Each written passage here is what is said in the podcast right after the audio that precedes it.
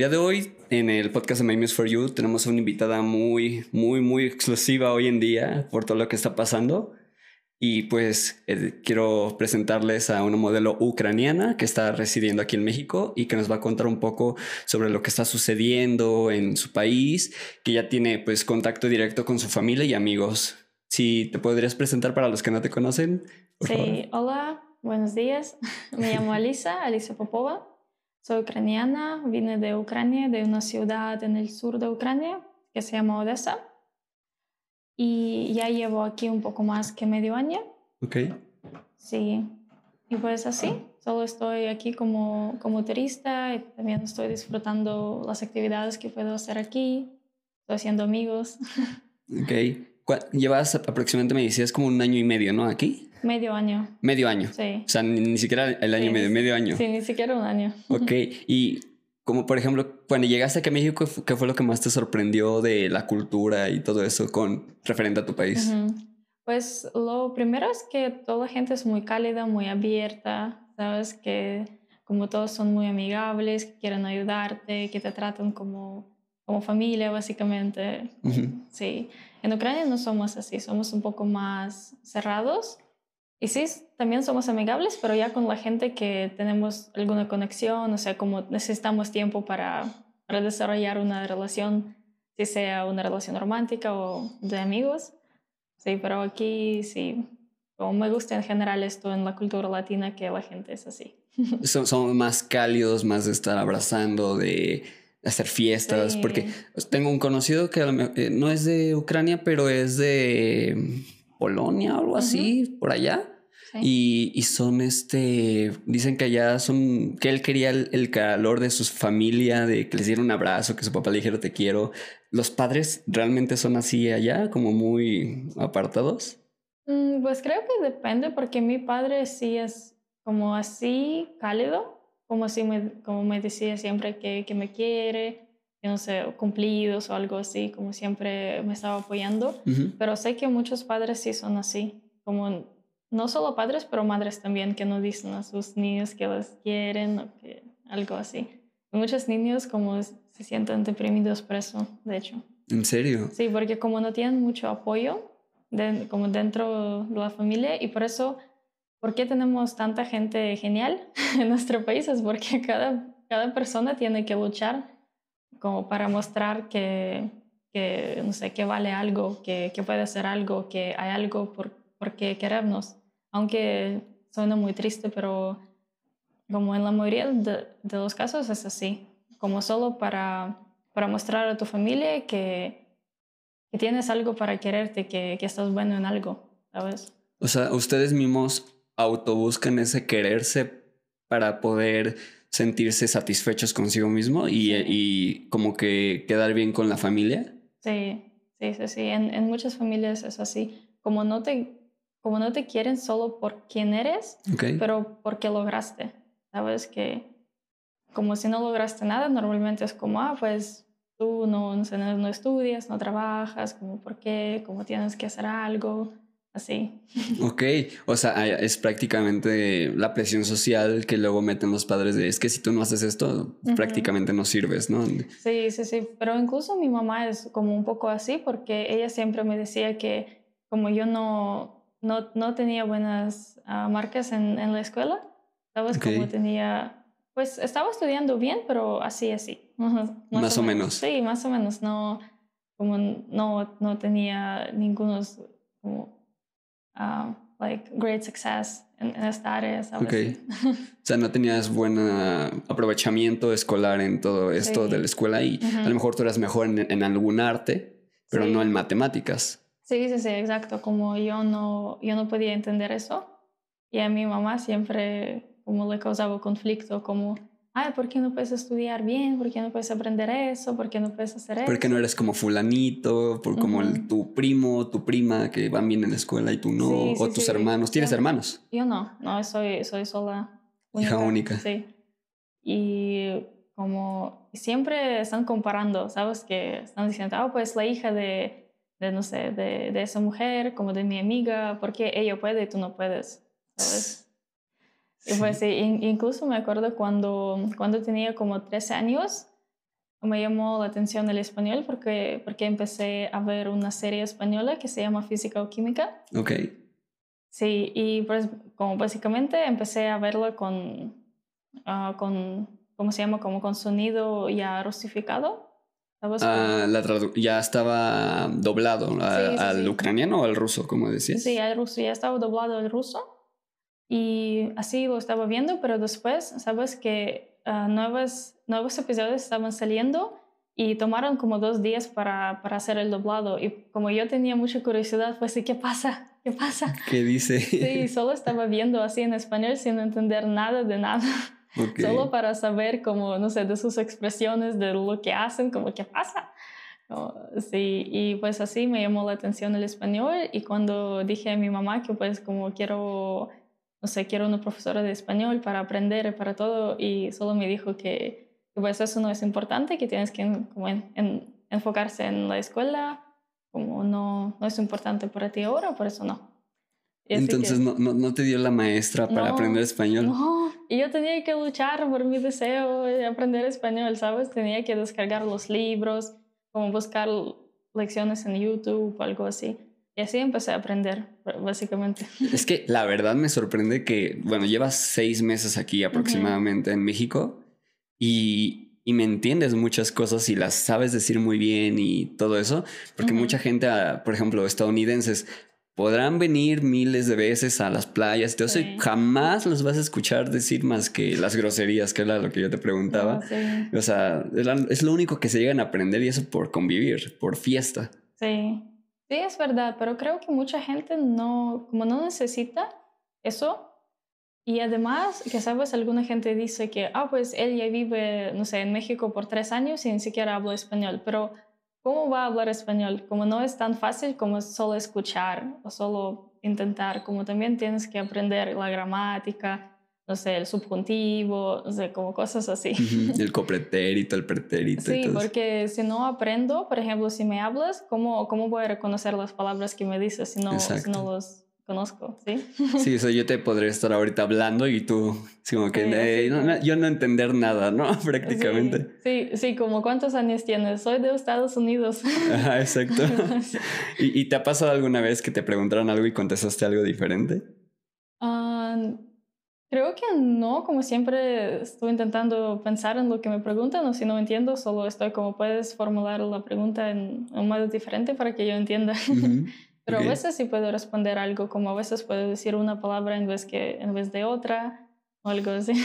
Oye, y tengo una pregunta. Eh, cuando estás ahí en tu país, en Ucrania, este, ¿ya se escuchaba un poco de lo que iba a suceder o los problemas que ya tenía con Rusia o así? ¿O todavía no se escuchaban en ese momento que tú, tú todavía residías allá? No, pues ah, básicamente el conflicto ya empezó hace nueve años de hace nueve años. O sea, ya es bastante. En, en 2013 tuvimos Maidán, que fue la revolución de nuestra gente contra el gobierno, porque teníamos el presidente que se llama Yanukovych. Okay. Y prácticamente el problema que tuvimos con él es que tuvimos dos opciones. Si nos vamos a Unión Europea o nos vamos a... como... ¿Hacia Asia? No, no, no. O nos vamos como a a crear una unidad con Rusia, con Bielorrusia y con, con algún país más, no me acuerdo cuál. Pues sí, con Rusia, Bielorrusia y algo más.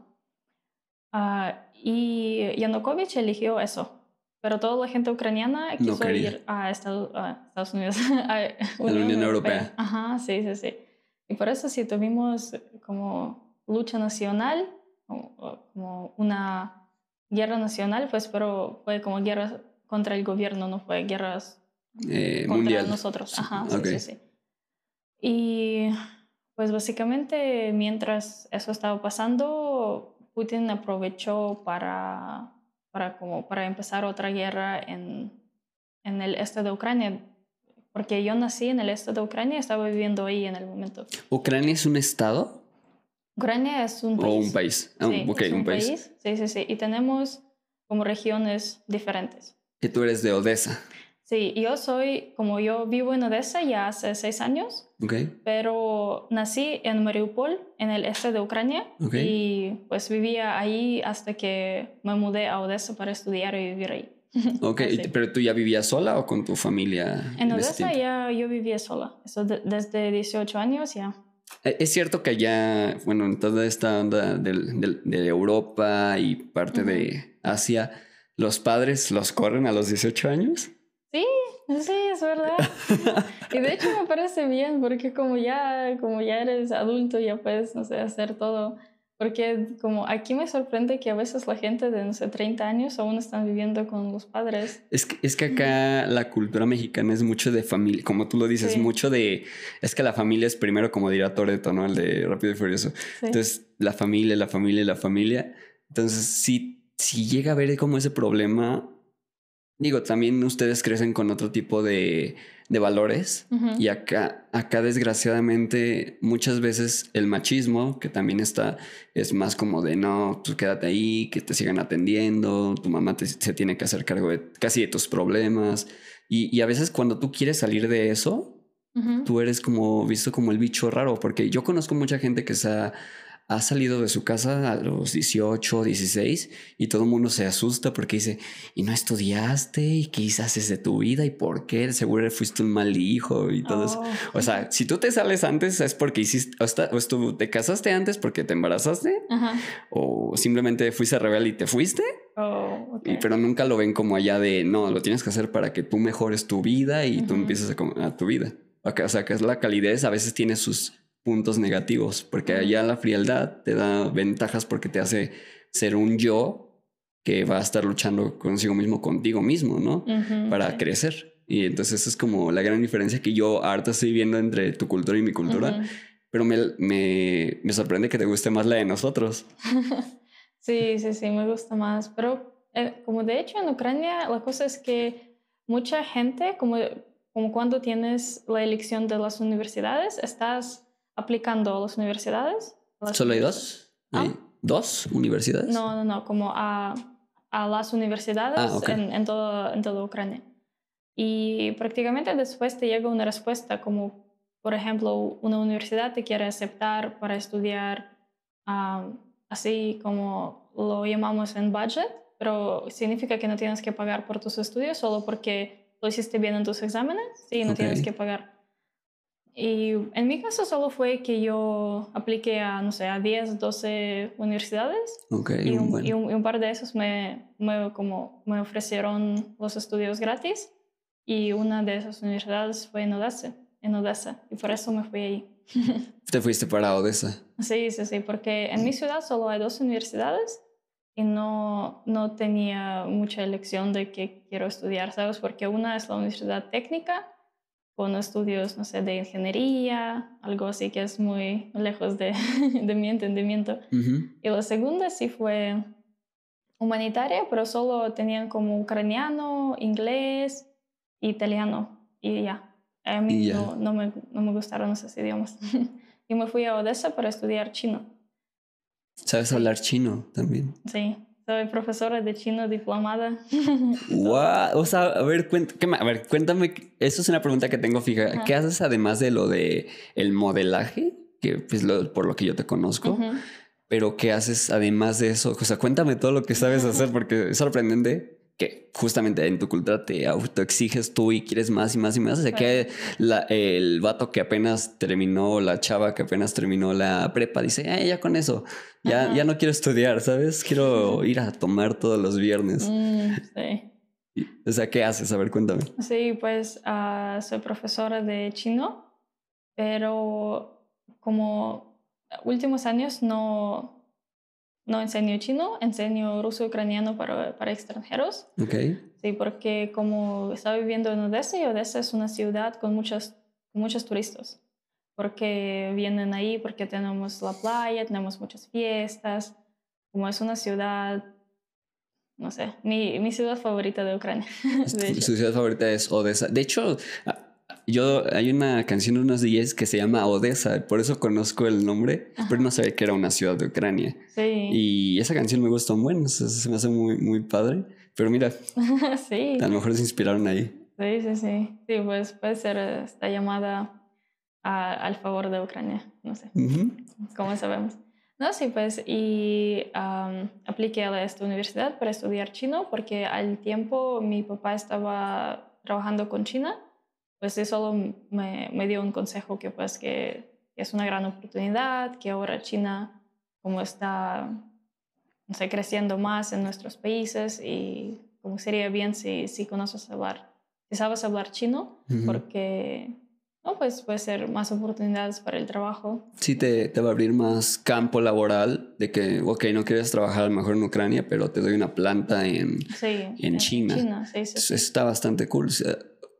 Tengo un primo que también se fue más por el alemán, pero también chino, y él ahorita vive en Alemania trabajando ah, allá.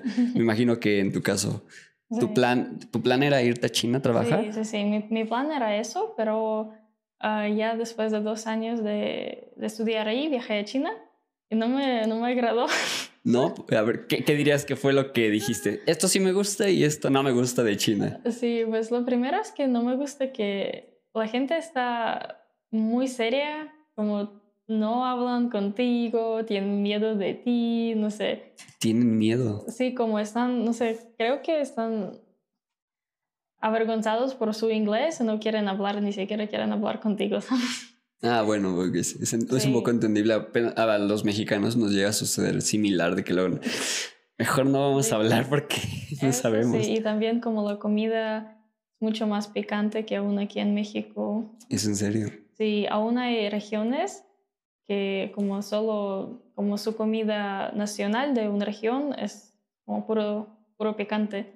Así que si no pude encontrar mucha comida para mí que me agrada, como solo lo único que me agradó ahí fueron mis amigos que me recibieron, porque así como conocí un par de, de, amigos por internet y viajé a China y solo les dije, ah, voy, voy a estar en, en Beijing, es como la capital, y ahí me recibió, me recibió una amiga y estaba con ella por una semana y después estaba dos semanas en Shanghai con otro amigo.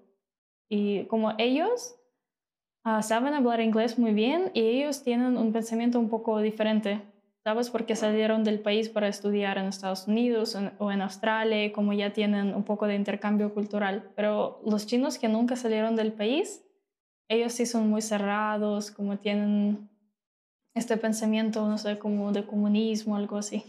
Ok, ok. Sí, he visto una gran diferencia. Claramente tus amigos se fueron a la capital del capitalismo, que es Estados Unidos, y China se ha mantenido en un gobierno autoritario bien cañón, muy forzado, que a lo mejor, creo, no sé, a lo mejor tú me puedes ahí este, ayudar. Eh, Rusia eh, tiene mucha idea como China, o, pero no ha llegado al punto como China de controlarlos así, ¿o sí? Creo que sí, de hecho, porque sé que, por ejemplo, con lo que está pasando ahora, también Rusia está, está creando nuevas, como nuevas leyes sobre, por ejemplo, si, si eres ruso y cuentas sobre la guerra en Ucrania o estás, no sé, ah, diciendo sobre las noticias que viste en canales ucranianos o estadounidenses, como todo que no fue ruso, que, que, puedes ah, ir por 15 años a la cárcel porque no, no, como no tienes derecho de hablar de la guerra sobre, sobre, los, sobre los medios que no son rusos. O sea, yo tengo que, si soy ruso y quiero hablar de la guerra, tengo que decir lo que me dijo el noticiero de Rusia. si yo digo el que dijo de la BBC o de, no sé, cualquier otra, el ABC, no sé, que dijo que no, Rusia está mal y por esto y esto y esto, yo voy a la cárcel sí. No, pues sí, como si alguien cuenta que, oye, pues hay, hay un chavo que está hablando que, que nosotros atacamos a Ucrania. como, pero no estamos haciendo esta operación militar. Pues no, no, no es la verdad.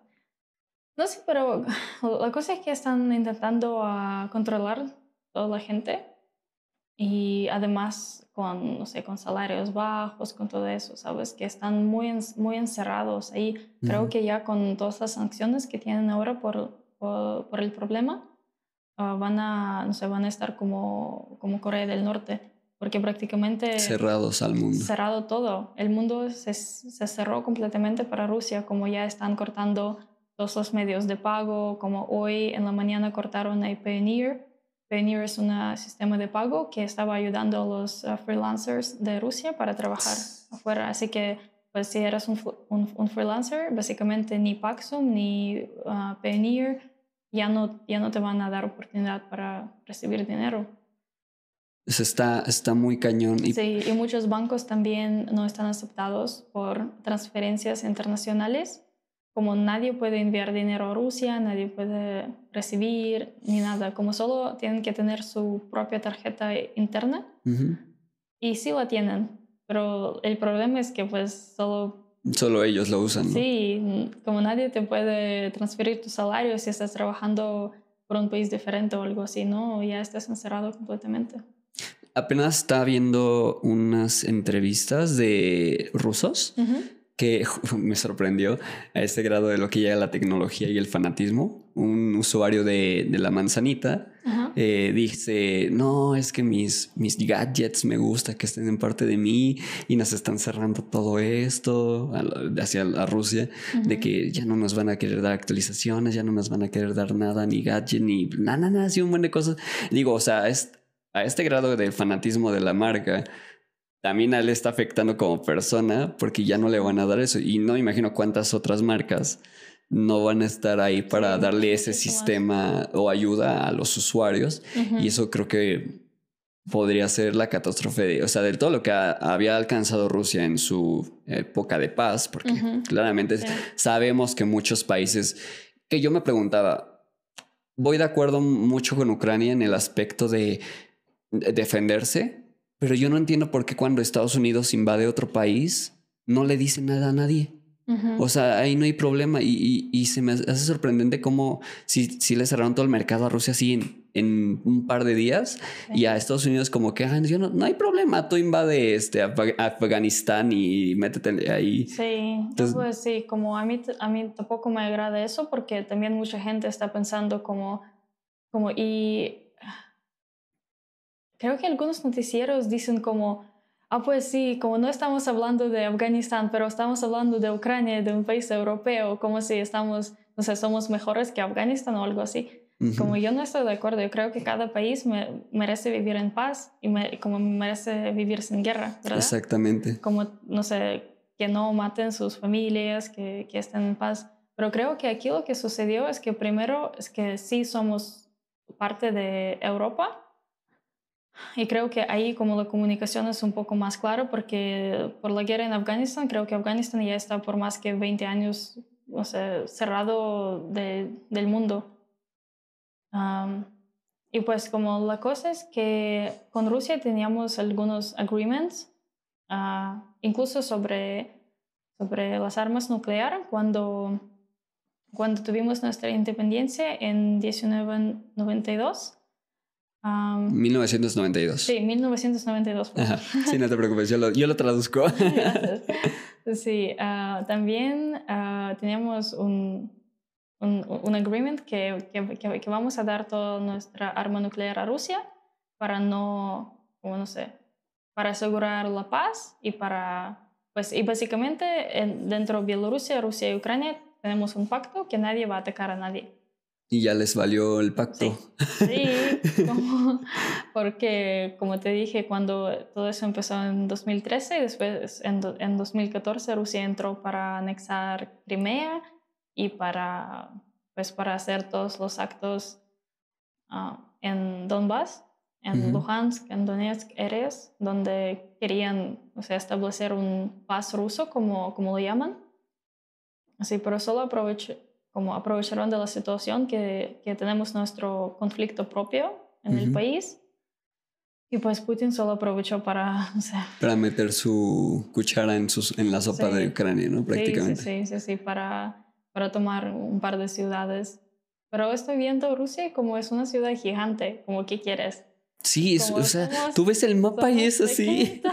Sí, tal cual es como Rusia es el, todo el país de México y la Ciudad de México es este, Ucrania. Así, Digo que la Ciudad de México es grande, pero yo creo, ¿sabes más o menos la cantidad de habitantes que hay en tu país? Pues ahora, ah, ahora ya mucho menos porque creo que como 7 millones de gente ya, corraron, corrieron. Ya, sí, ya corrieron a Europa y otros países, pero antes de la guerra creo que tuvimos como 38 mil. 38 mil personas. Sí. No, no, no, millones. Millones. 38 millones. Ay, yo dije yo, son muy poquitos. Sí, 38 millones de, de, la gente en, todo, en toda Ucrania. Wow, sí, es muy poco, muy poquito de gente, es muy... Sí, al comparación con Rusia.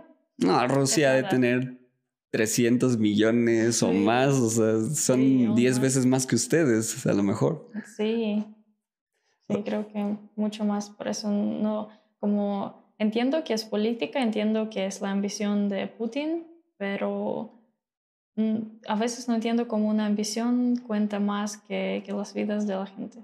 Eso es muy cierto. A veces la ambición ciega demasiado y, no te pones a pensar qué, qué efectos eh, secundarios vas a tener referente a eso, porque muchas veces es, eh, como lo dices, un país dice algo y el otro país dice otra cosa, o sea, la conveniencia, porque yo había escuchado que a, los rusos les decían, no, es que nos pidieron ayuda a estas dos ciudades para que se, se liberen de Ucrania y no sé qué, qué tan cierto es eso. O sea, tú que has vivido allá, si esas dos ciudades que dicen que fueron a ayudar, este, si era para eso o pues, honestamente, como yo no tengo conocidos ahí en esas ciudades, porque cuando empezó todo en 2014, la gente que quiso estar en Ucrania solo pues mudó a otras ciudades que son ucranianos. Las principales, ¿no? Sí, porque esas dos ciudades, como había gente que sí quería separar de Ucrania y ser como repúblicas de Rusia o algo así, um, porque como toda la región de este,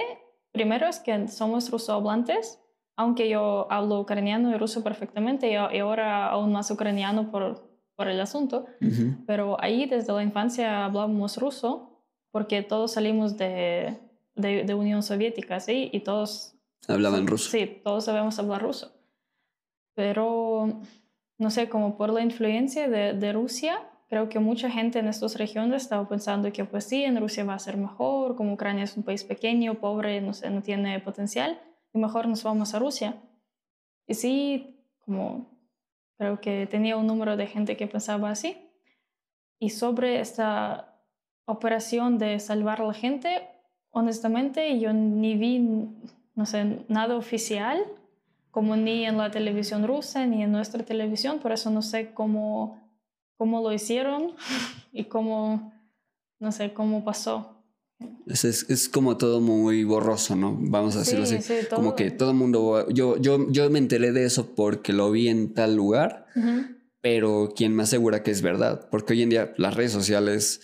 Estaba viendo algunos videos de que según aviones bombardearon y cosas así. Digo, sí hubo bombardeo, pero había también escenas de videojuegos que aparecen ahí. O sea, tú que tienes a, tu, a tus papás allá, ¿no? Me imagino, están allá, y a tus primos, familia, ¿qué te dicen ellos? ¿Qué, qué sí está pasando y qué no está pasando?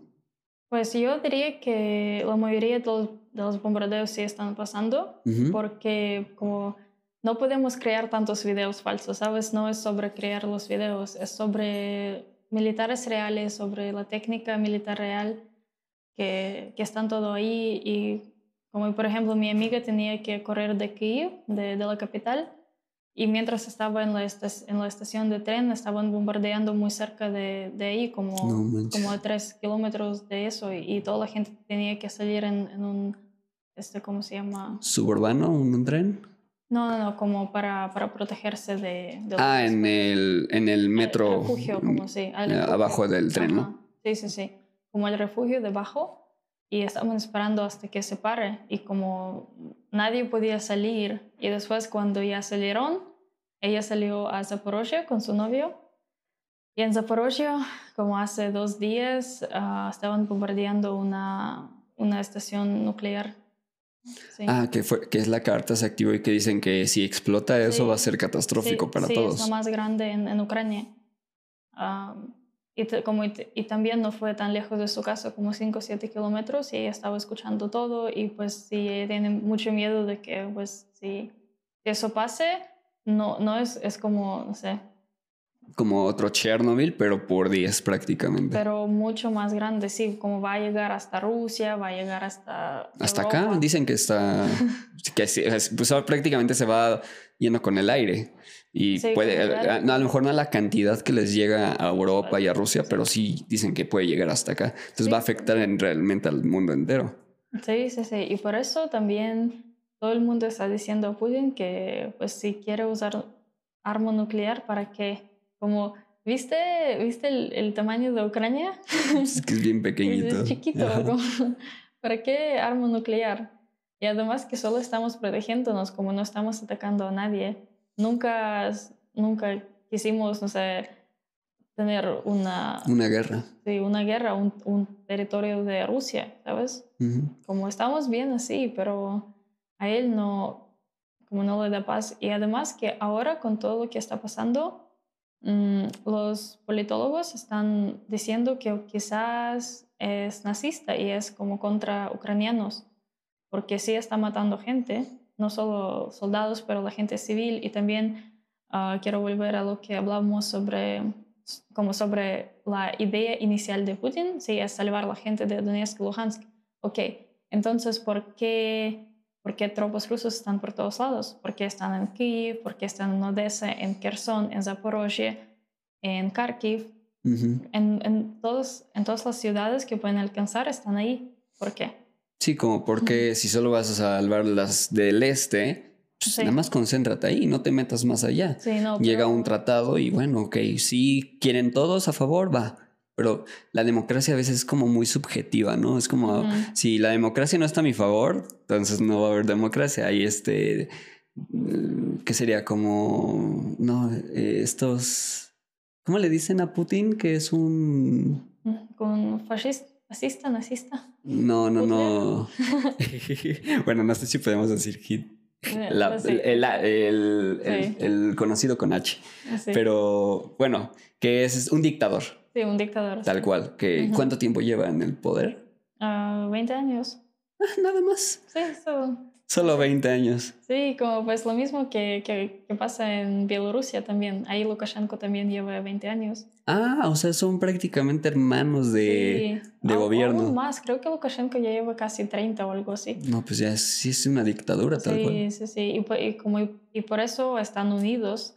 Y también no sé si si, llegaron las noticias hasta aquí, pero como en 2021, justo este verano, como el, el verano pasado, también tuvieron problemas en Bielorrusia porque no les, como ya tenían hartos, ya, ya estaban hartos de, del régimen de Lukashenko también y como querían cambiar el gobierno y pues también eso fue muy mal para todos, como mucha gente fue matada mucha gente fue, fue a la cárcel y básicamente con bielorrusos son, son sí nuestros hermanos, como somos muy parecidos y somos como dos países pequeños que están ayudando uno, no, uno al otro y todo eso. Y, y, ahora Lukashenko ya quiere mandar sus soldados a Ucrania para, pues, para estar ahí contra Ucrania. Y, y, muchos, muchos soldados dicen que no quieren hacer eso, como y de, y de hecho, ya algunos que, que, ya están en Ucrania, ya como ya dijeron que, oye, ya no quiero pelear, no quiero hacer eso. Sí, y nos, como los guardamos en Ucrania para, porque ya no pueden regresar a Bielorrusia tampoco, ¿sabes? Sí, estás, te estás oponiendo ante tu régimen. Sí. Y pues obviamente cuando te opones eres un desertor y vas a la cárcel o en casos extremos a la muerte, ¿no? Prácticamente. Sí, sí, sí. está muy cañón. Tú me, decías que tenías este, amigos que estaban en el frente defendiendo. Sí, sí, que están en defensa en Odessa, en el sur. Que afortunadamente ahí, como en la ciudad, no, no, no dejamos pasar a, a, a tropas rusas, pero como están acercando, Sí, pero de hecho, como si estoy muy preocupada porque es la gente que conozco, con que, con que trabajé, o son maridos de mis amigas. Y me imagino cómo es para ellos también. Ya sabes que, que estás yendo a, a, dormir y no sabes si vas a despertar con tu marido vivo o ya no. Eso, eso es muy triste porque está, estaba viendo un TikTok de un soldado ¿no? que hacía TikToks para su hija Sí, sí, sí. Para poderle decir que estaba bien y que cuando uno subió, todo el mundo dijo, ya se murió, ya lo estaban diciendo, no, le dieron tantos balazos en la cabeza o cosas así. Pero ya subió un video diciendo que estaba bien. Pero mira, o sea, creo que él va a quedar marcado en la historia de tu país y del mundo como un héroe, porque a lo mejor él él no, no era como el héroe tal vez de, la nación, pero sí el héroe de su hija, ¿no? Y, para, y el héroe de nosotros. Mira, hasta quiero llorar de que estaba tan bonito. No, sí, sí, yo también conozco a este soldado o de quien hablas, porque sí se volvió muy famoso que, que tenía videos con su hija y después ya tenía videos que está en la guerra protegiendo el país. Pero creo que cada, como cada soldado que, que, que hace eso es un héroe ya, porque Creo que también hay gente que no quiere ir a la guerra y pues las entiendo perfectamente. Sí, yo, yo soy de esos. si México estuviera en guerra, yo, yo estoy en contra de la guerra. Me, me, pone muy mal, o sea, me pone triste. No me gusta nada militar. Cosa contraria con mi hermana, ella quiere ser militar. O sea, es como un, un, cambio muy grande, pero... Pero como mucha gente de Ucrania son patriotas de verdad y son como, pues, si voy a morir por mi país, y no es solo para una linda palabra, como para una linda palabra porque de verdad que sí tenemos Rusia al lado, ¿sabes? Que está atacándonos y a lo mejor a veces sí necesitas proteger a tu país de verdad, así. Sí. Porque de, como de otra forma, ¿quién lo va a hacer? Sí, porque estaba diciendo, no, la OTAN que les ayudaba, pero nunca ayudó en nada. Pues sí, OTAN o sea, está ayudando nada más en cerrarle los mercados a Rusia, pero pues no, no en armamento ni nada, ¿sí? Pues de hecho de armamento sí nos ayudan, no sé si es OTAN, no creo que es OTAN, como otros países sí nos ayudan en armamento y también a muchos países de Europa uh, dijeron a sus, como a sus ejércitos que si quieren ir a Ucrania para pelear por Ucrania pueden hacerlo también. Y sobre, como sobre OTAN y sobre Estados Unidos, si no quieren inferirse porque tienen miedo de que Rusia va a empezar una guerra mundial. Pero lo que no, no están entendiendo que ya es una guerra mundial, porque sí, solo es Ucrania, pero... Pero es, es, como cuando fue la segunda, solo era Polonia. Sí. Solo era Polonia y de ahí valió. Sí, sí, sí, sí, como solo empieza con un país, pero Putin es una persona que nadie sabe qué tiene en, en la mente. Creo que no va a parar. Como lamentablemente tiene que ser alguien que lo va a detener, pero no, quiero, no sé quién. Tienen, tienen que hacer algo, pero también decían es que también hacer una guerra, por lo que investigué, es, es catastrófico mundialmente por, por todo esto de, de, la economía, que los recursos naturales y todo eso, porque si se llega a abrir una guerra, pues todo lo que se había reconstruido después de las otras guerras, pues va a valer para nada, o sea, y ese es el problema y, yo siempre lo he dicho, la gente olvida muy rápido. Yo, yo hice un video hace tiempo donde tocó varios temas y justamente hasta que me acuerdo, creo que esa, puse un video de la guerra de Ucrania del 2013 y, y siempre he dicho que la gente olvida luego, luego, o sea, ahorita estamos hablando de esto y en unos en unas semanas, en un mes o ponle seis meses exagerado, ya es como si hubiera pasado diez años, ya se te olvidó. O sea, siempre se les olvida qué pasó ayer. Entonces por eso estamos constantemente cometiendo los mismos errores. Y creo yo que como nueva generación, la tuya, la mía, la de mi hermana, tenemos la obligación de, tenemos demasiadas armas para grabar, para documentar, para acordarnos de lo que está pasando constantemente en el mundo y no cometer el mismo error una y otra vez. Eh, yo te tengo una pregunta y a lo mejor es totalmente diferente, pero ¿cuál era tu sueño de niña? O sea, tú de niña, ¿qué pensabas? ¿Qué querías ser de grande?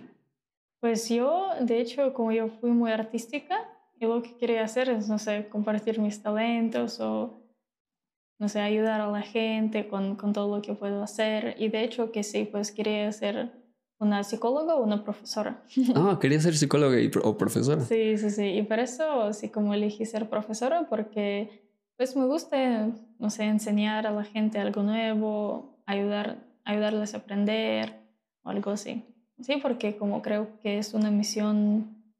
Enseñar. Ajá, sí. Es una misión enseñar y yo quería hacerlo y pues lo estoy haciendo. También. ¿Qué te gusta enseñar más a gente grande o gente más pequeña? A, los adultos y a la gente grande, porque me siento que tienen más responsabilidad. ¿Tú crees? Sí. Yo, sí, mira, yo en mi caso, si llegara, a mí me gustaría a lo mejor un poco más grande ser maestro de kinder. Ajá. Te voy a decir porque siento yo que a mí los maestros que me tocaron me, me influenciaron mucho y me marcaron una forma de ser a futuro. Una buena forma de ser. Yo siempre he dicho que hay que ser buenas personas y eso es como que me lo inculcaron ellos. Yo siento que si desde niños les enseñamos todos nuestros valores buenos, los buenos, no los malos, siempre que decirles que hay algo malo, pero enfocarnos en los buenos, creo yo que el niño puede crecer con esa mentalidad y para a la edad adulta no tener tanto descontrol mental ni de quién soy, por qué, para qué. O sea, creo yo que muchos de estos problemas que surgen hoy en día es por ese tipo de personas que nunca, nunca se encontraron. Y no sé, esa es como mi opinión. Yo, yo, me iría más por los niños, porque siento que los niños es como el futuro. Y creo que un adulto ya está corrompido al por mayor, o sea, ya es imposible cambiarles el pensamiento, aunque tú vayas como psicólogo o maestra y le digas, oye, es que eso está mal, pero yo así lo hago.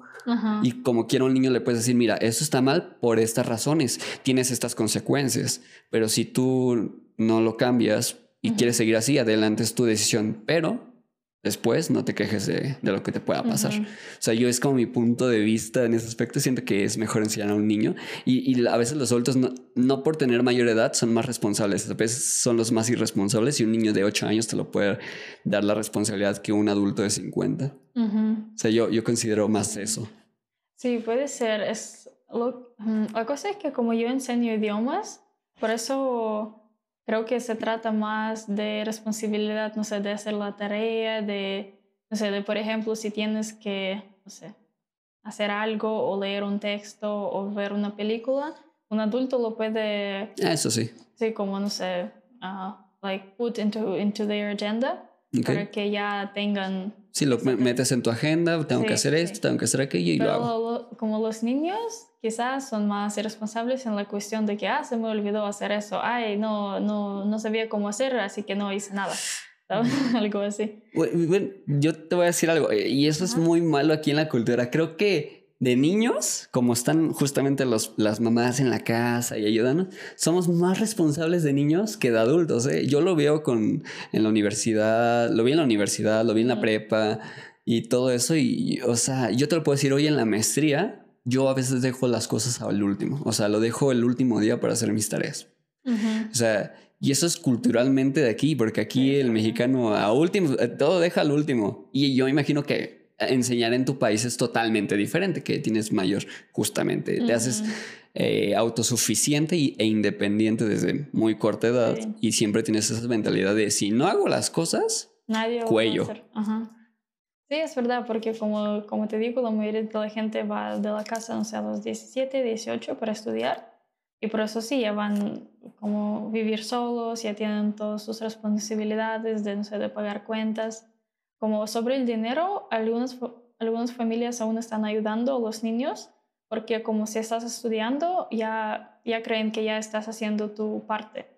Como, Y cuando ya, no sé, después de un año o dos años después de, de, que empezaste tus estudios, ya estás más libre en lo que puedes dedicar más tiempo a un trabajo, o no sé, tener como un, como un trabajo a medias, como cuatro horas por día o algo así, y ya puedes ganar un poco de dinero para ti. Pero los, las familias están ayudándote económicamente hasta que pues ya acabas tus estudios y puedes uh, soportarte así solo. Porque, mantenerte, por ejemplo, ¿no? Sí, sí, mantenerte. Porque yo estaba trabajando desde mis 20 años y como ya pude ganar para, para ir a mi primer viaje a Chile. Ah, fuiste a Chile y te gustó. No, pues sí. no te vi tan convencida, ¿eh? es que sí me gustó, pero su español es muy difícil. Y fue el primer país que fui como para practicar mi español, que aprendí ¿Se, ¿Se te hace más difícil el chileno que el, el, mexicano? Claro que sí, claro que sí. El mexicano está muy claro. ¿Verdad que sí? O sea, sobre todo lo de eh, así que Argentina, Chile, Perú, Ecuador, toda, toda esa zona de Sudamérica dicen que no, que a los mexicanos no se le entiende, Pero, pero ellos no se les entiende nada. No, sí, no, creo que el, como el mexicano está más fácil, como, como, como ustedes pronuncian las cosas, no sé, pero en Chile sí tienen muchas palabras de ellos mismos y también cuando hablan, hablan así, un poco.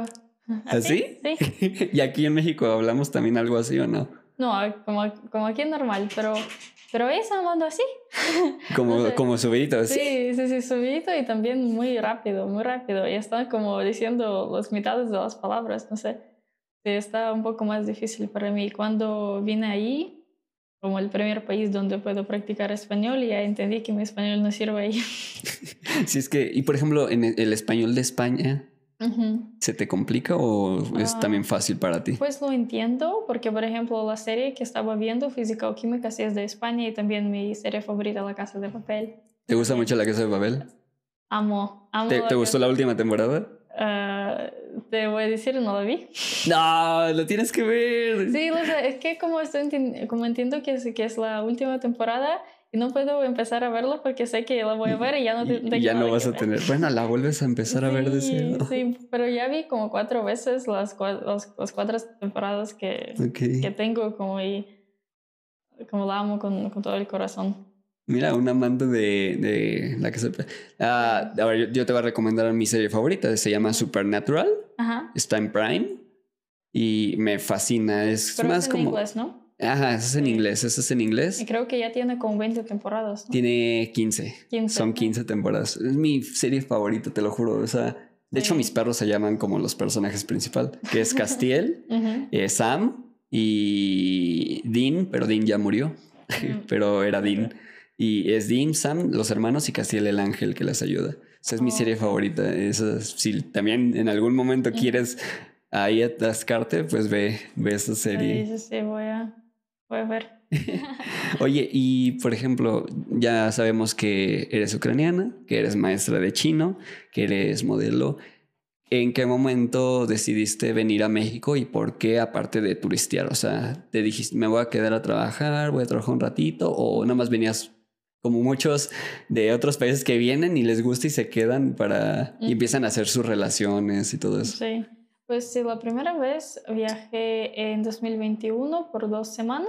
Ok. Solo vi- vine por una semana a Ciudad de México y una semana a La Paz. Ok. Sí, y pues después me gustó y decidí que la próxima vez voy a volver para más tiempo. Ok. ¿Qué es Sí. esta vez? Sí, sí, sí, esta vez desde septiembre de, de 2021 ya vine para, para un largo plazo. Pero no sabía como si me iba a gustar mucho o poco, por eso solo, solo vine para ver. Sí. y pues sí, solo empecé a, sí, a, a hacer amigos, encontrar la gente que sé que me agrada, también los lugares que me agradan. Y además que es un país grande y me gustaría viajar más, pero aún no he tenido oportunidad. Pero sí me gustaría ir, no sé, a Tulum, a Oaxaca, a Guadalajara, como ahí para ver qué más hay. Ve a Puerto Escondido Ujú. y dicen que está chido, pero a mí me gusta más Ixtapas y Guatanejo. Se me hace una playa muy tranquila, no como Acapulco ni Cancún. O sea, a mí yo cuando fui a esas no me gustan, pero cuando fui a Ixtapa, eh, es- no sé, súper limpio todo. Decían que estamos al 90% de la capacidad y yo volteaba y decía, "Ah, está increíble, no hay tanta gente. Entonces está súper bonito. A mí me gustó un buen y el- los atardeceres también son muy bonitos. Ay, qué bueno, ¿y ¿está lejos de aquí? Eh, de la ciudad son como unas, ponle unas ocho horas si ¿En- en manejas. auto Sí, en auto, en auto. ok. En avión ponle una, Una una, hora. hora. y media, tal vez. Sí. Pero está, está bastante cool. ¿Y cuáles son tus proyectos eh, ahorita? De, bueno, me, me dices que estás muy con esto de la guerra, que estás aquí eh, en México con ucranianos y mexicanos sí. para estar haciendo todo esto de como, como huelgas, ¿sería así? Afuera de, del- de lo de Rusia, ¿no? ¿Cómo se dice? ¿Cuál? ¿Embajada? La embajada, la embajada de Rus- la rusa. ¿Qué, ¿Qué onda ahí? ¿Qué, qué están haciendo? Sí, pues estamos haciendo ah, múltiples proyectos como ayudar a los ucranianos, como estamos am, ju- como ajustando cosas y dinero para enviar allá. Sí, porque como hay algunas cosas que, que sí son muy difíciles para conseguir, por ejemplo, medicamentos. Ahora con los disparos, como no, como la mayoría de las farmacias intentan funcionar, pero a, a, veces no llega a las ciudades que lo necesitan o algo así. Por eso sí estamos juntando medicamentos, ropa para niños, comida para niños, así como porque también están naciendo niños en los refugios. Ay, sí, es cierto. Vi videos de niños naciendo en los que están las doctoras. Sí, y hay muchos niños que necesitan un trato especial o algo así, ¿sabes? Y a veces nacen débiles o algo así. Sí, y prácticamente estamos aquí haciendo eso. Uh, tuvimos un, uh, un encuentro con, con, los diputados también para hablar sobre la situación y para pedir ayuda oficial. Y a lo mejor nos, nos van a dejar a, a enviar un, un avión con, con, ayuda humanitaria. Sí, también estamos haciendo marchas, estamos vendiendo como las cosas con Ucrania, como las, uh, ¿cómo se llama? Una... Mm, chamarra. Sí, este como chamarra, pero como la tuya. Eh, ¿Una cazadora o algo así? Sí, algo así. Ok, como un, un rompevientos, que es este ah. delgaditas. Ah, sí, sí, sí, algo así, con, con Ucrania, como con los colores, que, que dice, o sea, ayudo a Ucrania, apoyo a Ucrania. y todo ese dinero, claro que va a ir ahí para, para ayudar. Para ayudar. Sí, pues sí, sí. Y también estamos uh, pidiendo que nos dejen hacer las visas humanitarias para, para los ucranianos que tal vez tienen amigos aquí o familiares aquí y tienen oportunidad de venir para o sea, para estar más seguros, que pues que sean bienvenidos. O sea, que los ucranianos eh, puedan salir de Ucrania y viajar, que lleguen aquí a México, o sea, como un asilo político. Ok, eso está bastante cool. Me, sorprende mucho. ¿Y quién lo está organizando? ¿Tú o conocidos? ¿O tú también estás dentro de la organización? Uh, sí, pues yo no soy de la organización, pero como hay un grupo de ucranianos como activistas aquí, y solo, no sé, solo une al grupo. y también estoy participando de todos los eventos, como tengo toda la información de, no sé, de, de, la gente que tenemos que hacer o en que necesitamos ayuda para que yo también pueda decir a mis amigos o en qué nos pueden ayudar, porque todos preguntan, ¿cómo puedo ayudar? Yo como, ven a la marcha.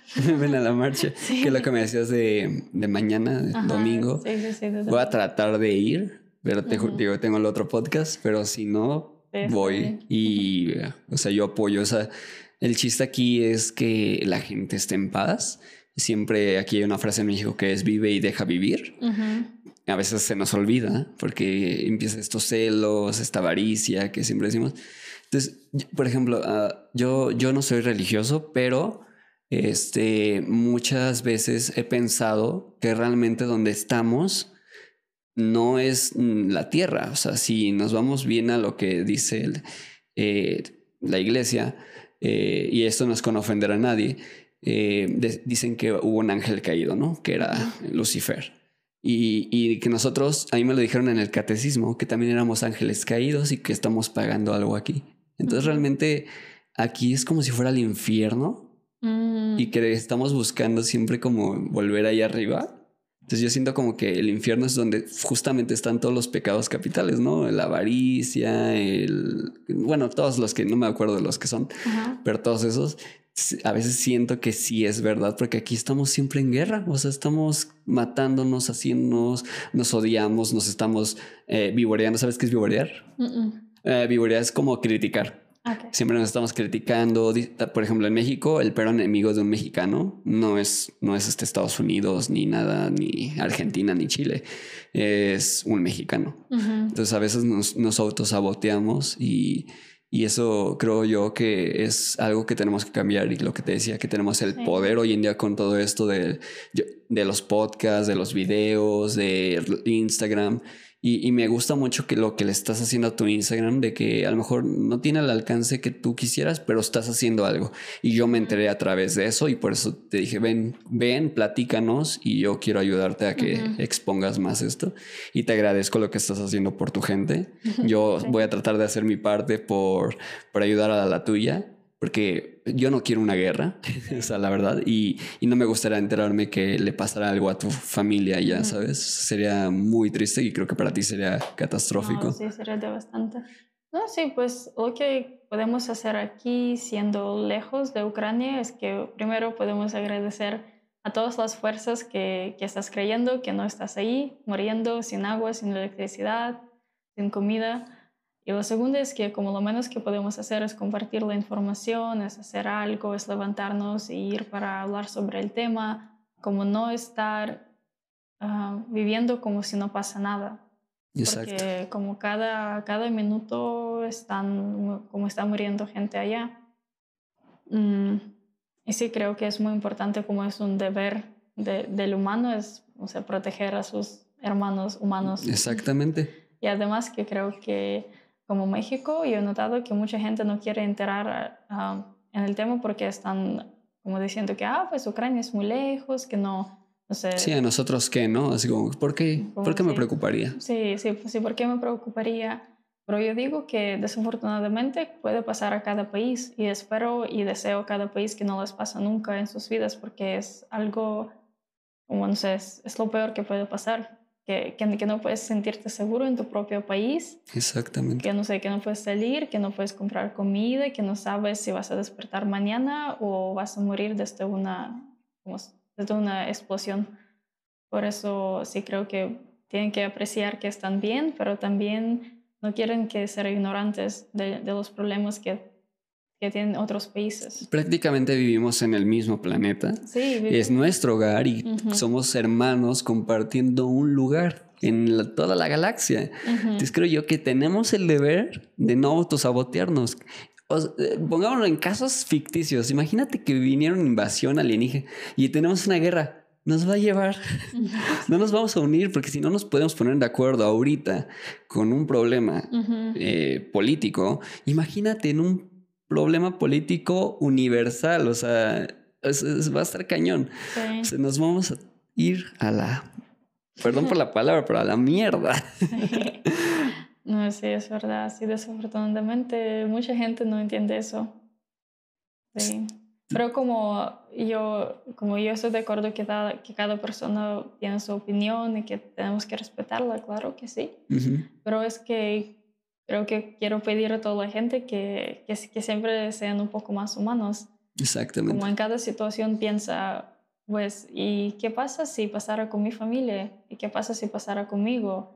¿Yo tendría la misma opinión o no? Exactamente. Algo así. Como tómalo algo, como algo personal. Así, porque sí entiendo que, que muchos países tienen guerras como Irán, Afganistán y como muchos países alrededor de ellos. Y como a todo el mundo les parece, ah, pues sí, eso no, no nos toca, no sé, no, sí, nos a X, Sí, sí, sí. Pero no sé, solo ser un poco más humanos, un poco más amables con uno. Menos ambiciosos. La ambición es buena, pero como todo en exceso es malo. Sí, todo en exceso es malo. Sí, no sé, solo como, porque también aquí vi mucha gente agresiva porque como están ay, ¿por qué nos preocupamos por Ucrania? Tenemos nuestros problemas en nuestro país, también está muriendo gente, también no tenemos dinero, no tenemos eso. Y pues eso creo que es lo peor, porque como, como ¿qué te toca? ¿Te, te importa que, que hagamos una marcha para, para, apoyar a nuestro país donde se te hace mal, donde se te, te, te quita tu hogar, te quita tu comida, tus familiares? Pues no, no, estás lastimando nada. sí, exacto como si no estás de acuerdo, pues al menos, no sé, no, no, no digas que nos odias porque estamos luchando por nuestro país. Sí, a, lo mejor estamos haciendo un poco de tráfico, pero el día que te pase algo a ti, ¿qué vas a hacer tú? O sea, ¿te vas a quedar con las manos cruzadas? Es lo mismo que va a suceder el 8 de marzo de las feministas. También mucha gente las odia, mucha gente las apoya, que han hecho cosas bien, han hecho cosas mal, pero pues ellos tienen un, un, mensaje que decir y si los medios no les hacen caso y es la única forma de conseguir la atención, pues háganlo. O sea, y en tu caso, si la gente no les está dando la atención necesaria, pues está cañón que los odies. O sea, no, no podemos odiarnos, tenemos que apoyarnos, tenemos que ponernos en los zapatos del otro para entender por qué le duele, ¿no? ¿Por qué le está doliendo tanto las plantas del pie, ¿no? En este caso de que son un zapato. Entonces, siempre estar como pensando más allá de por qué, para qué y, y qué consecuencias secundarias va a tener este problema, porque a lo mejor ahorita sí, México no está dentro de ningún problema y somos un país eh, pues de paz, tal cual, o sea, somos como el amigo que todo el mundo quiere tener, de qué anda, cómo andas, y que ahorita el problema esté en tu país y es como fuerte, y, y yo no quiero que después este problema se va, sea mayores y que mejor se resuelva rápido, porque si se abre a mayores, Ujú. todos, de alguna u otra manera, va a querer entrarle. Sí. Y nos va a tocar a todos, de indirectamente, aunque sea, porque si, si a lo mejor llegara, imagínate, Rusia le gana a Estados Unidos, la economía mexicana, porque está muy pegada a la de Estados Unidos, va a ir y ahora sí vamos a estar llorando, ¿estás de acuerdo? O sea, Sí. que sí nos debe de importar lo que se pasa a nivel mundial y es lo que mucha gente no ha entendido de mi cultura y eso me decepciona mucho. A veces estamos pensando más en qué partido de fútbol va a haber o de que la NFL que ver las noticias, pero un buen noticiero, no un noticiero vendido, porque hay de, de uno u otro. Entonces creo yo que a, a mí lo que yo busco con ese podcast es darte la voz Ujú. de que tú digas las cosas que tú sabes ah, sin filtros, tú dilo como quieras. Ujú. Me gustaría que si quieres darle un mensaje a tus este, familiares, amigos en ucraniano, estaría increíble. O, o ruso, nada más como Ujú. para... ¿En, en ucraniano? Sí, estaría increíble tener Sí. eso. El, el mensaje que tú quieras decirle, como darles ese... Pues ese ánimo y de que aquí en México lo estamos apoyando y yo, Ujú. yo también estoy apoyando. Sí, ¿Y tú? claro. ¿Sí? Sí. Vas. Sí, а, хочу сказати всім а, українцям, що прийде день, коли війна закінчиться. А, Ми всі повернемося до наших домівок. Все буде добре. І слава Україні! Ahora, ¿qué dijiste? Para tener el contexto. Sí, no, pues sí, solo, solo- como solo dije que, lle- que llegará el día cuando ya, am, cuando ya para la guerra y todos vamos a poder a volver a nuestras casas. Todo va a estar bien y gloria a Ucrania. Eso. Muchas gracias por haber venido. Perdona por tenerte esperando mucho tiempo. Se me No, ponchó la llanta, de verdad. Perdóname. No era mi intención. Yo, yo entiendo que ustedes son muy puntuales y, y te juro que iba a llegar. Me siento muy apenado, pero Bien. te agradezco mucho por haber venido, por habernos platicado. Pues qué está pasando, cómo lo estás viviendo tú acá, porque imagínate que hubieras regresado y, y no tendríamos esta plática. Quién sabe en dónde estarías. Ujú. Y qué bueno que estás aquí y estás ayudando a tu gente desde aquí. Y por eso me interesaste mucho para poder platicar contigo. Te agradezco mucho que hayas venido. Espero que te haya gustado. Y cuando quieras, eres bienvenida. Cuentas conmigo. Ujú. Y tienes un amigo mexicano más para la, para la rebelión, ¿va? Muchas gracias por invitarme. No, gracias a ti. Te lo agradezco mucho. Mm.